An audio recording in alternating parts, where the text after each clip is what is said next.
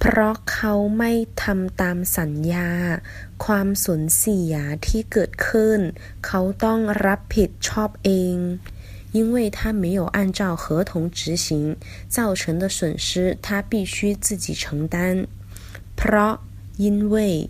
ทำตาม按什么执行สัญญา 合同契约ความสูญเสีย损失รับผิดชอบ负责承担